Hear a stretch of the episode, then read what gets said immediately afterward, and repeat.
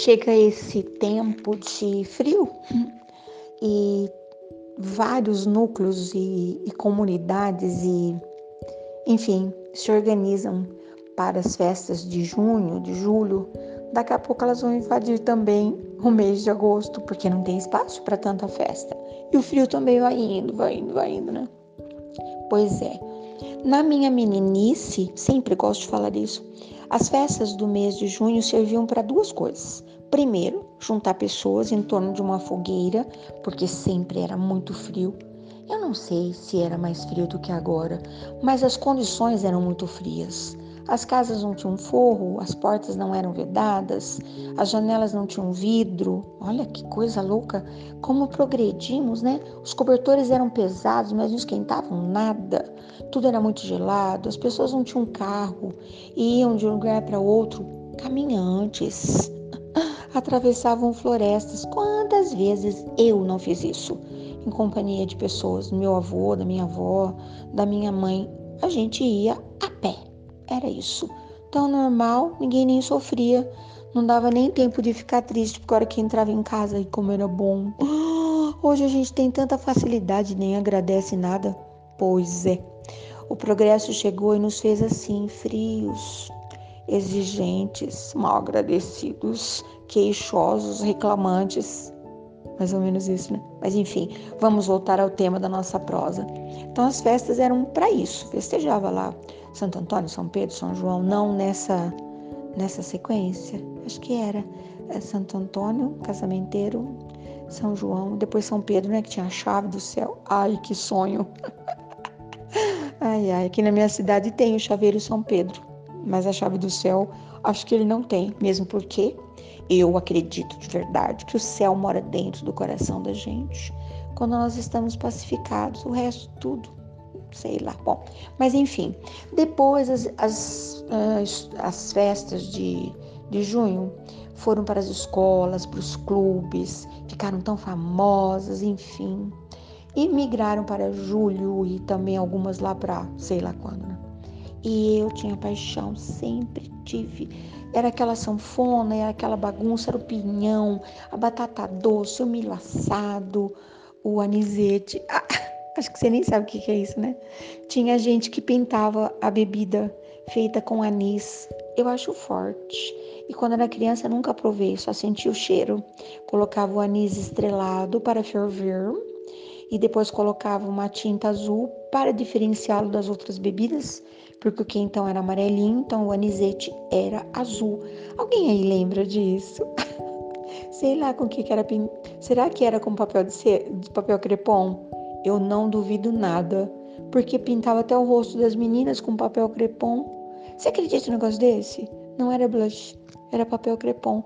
Molhava e colocava com bastante cuidado. Ah, era perene. Sabe aquele a maquiagem que não sai nunca mais? Ai, cada coisa que eu lembro, né? Pois é. Mas eu quero contar uma história bem moderna e uma história bem antiga, adequada a esse momento de festa Julina, já quase acabando, né? Porque o tempo tá passando tão rápido. A pequena, pequenininha mesmo, que ela é bem peditica, não vou falar nome, chegou da escola, a festa de encerramento da escola, na qual ela está inserida, esse é o contexto, ia fazer uma, fez uma festa grande para todo mundo participar tal, faria uma festa pequena somente para os alunos. Fizeram uma lista de todas as coisas que cabem uh, nos comensais de uma festa dessa época e mandaram para cada pai um nome, sabe? É uma festa tipo americana, sabe assim? Cada um leva um negócio, pois é. Então cada um levava uma coisa. Crianças, então coisa de criança. Na lista dessa piquititica, o, o ingrediente que lhe coube, que os pais providenciariam, paçoquinha, Aí o papai e a mamãe foram ao supermercado, compraram sei lá onde a paçoquinha, escolheram uma paçoquinha embrulhadinha uma a uma, todo capricho, porque hoje é tanta farofice, né? Quase que a festa perde a graça de tanta exigência. Não pode nem ter estalinho de salão, não pode traque, não pode rojão, não pode, não pode mais nada. Que será que pode não? Sei lá, enfim. E colocaram na mochila da petitinha, toda paramentada, com seu vestido amarelo lindo, cheio de bandeirinhas e fitinhas e tananã. Arrumaram seu cabelo, porque a pessoinha não é qualquer uma, exigente. Ela mesma foi lá, fez a sua maquiagem e foi para a escola. Ao final do dia, que deveria ter sido uma festa muito incrível mesmo, quando a mamãezinha abriu a mochila da pequenita para uh, botar ordem nas coisas, porque você já viu mochila de criança, como é que é, né? A mochila, o sapato, aquilo é, tem areia para todo lado.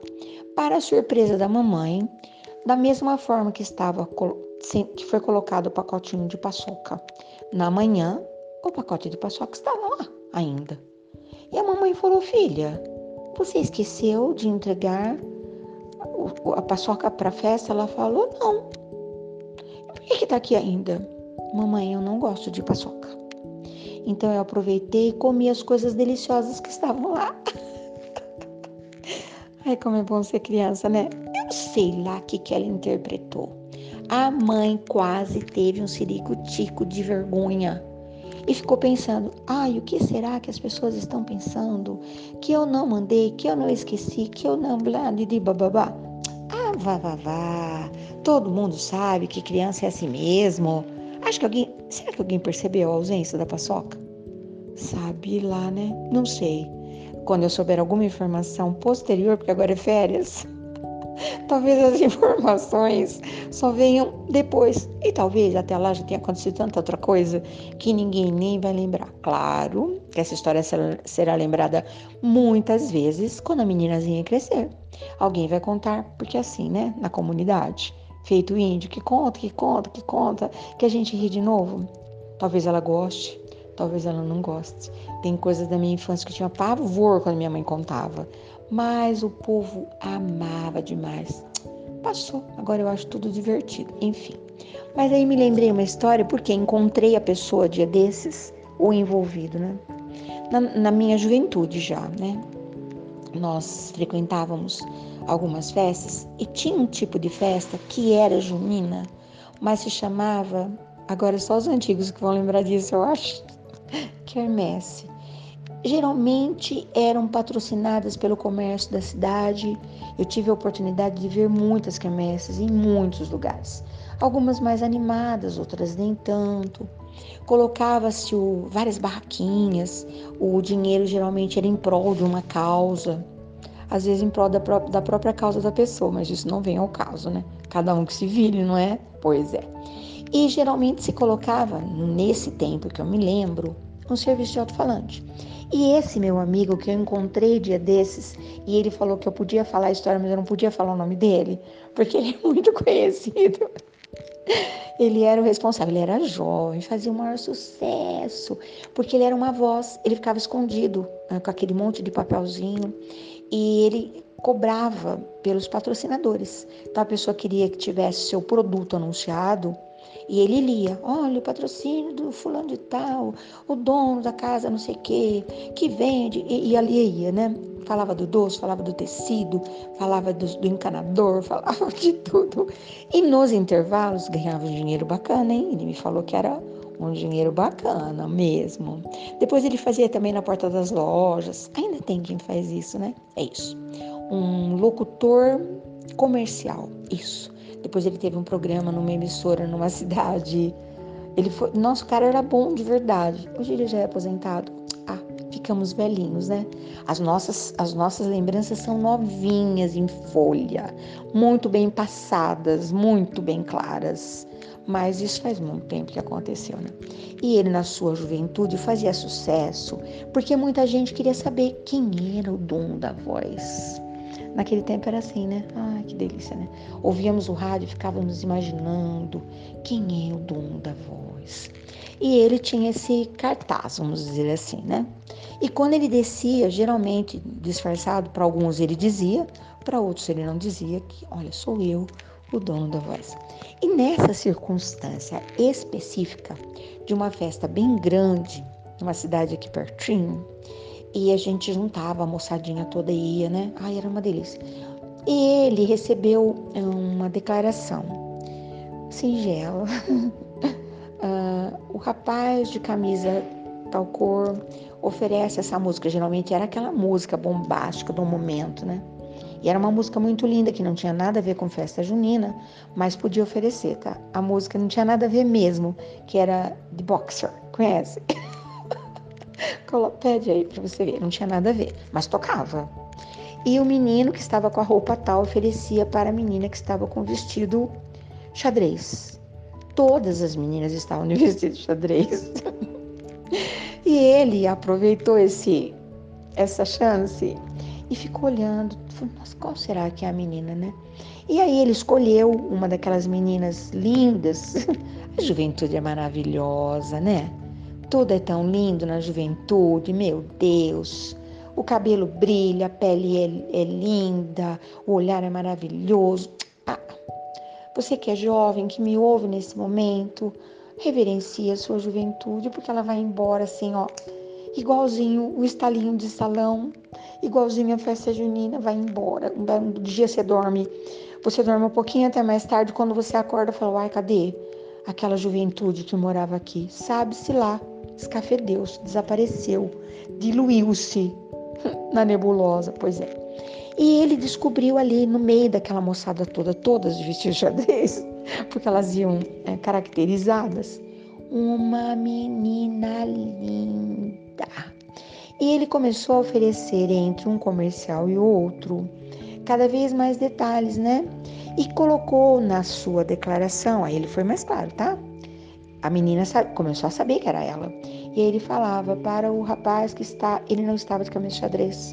Ele estava com uma camisa volta ao mundo branca.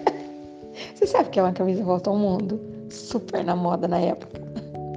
Gente, voltei lá longe, né?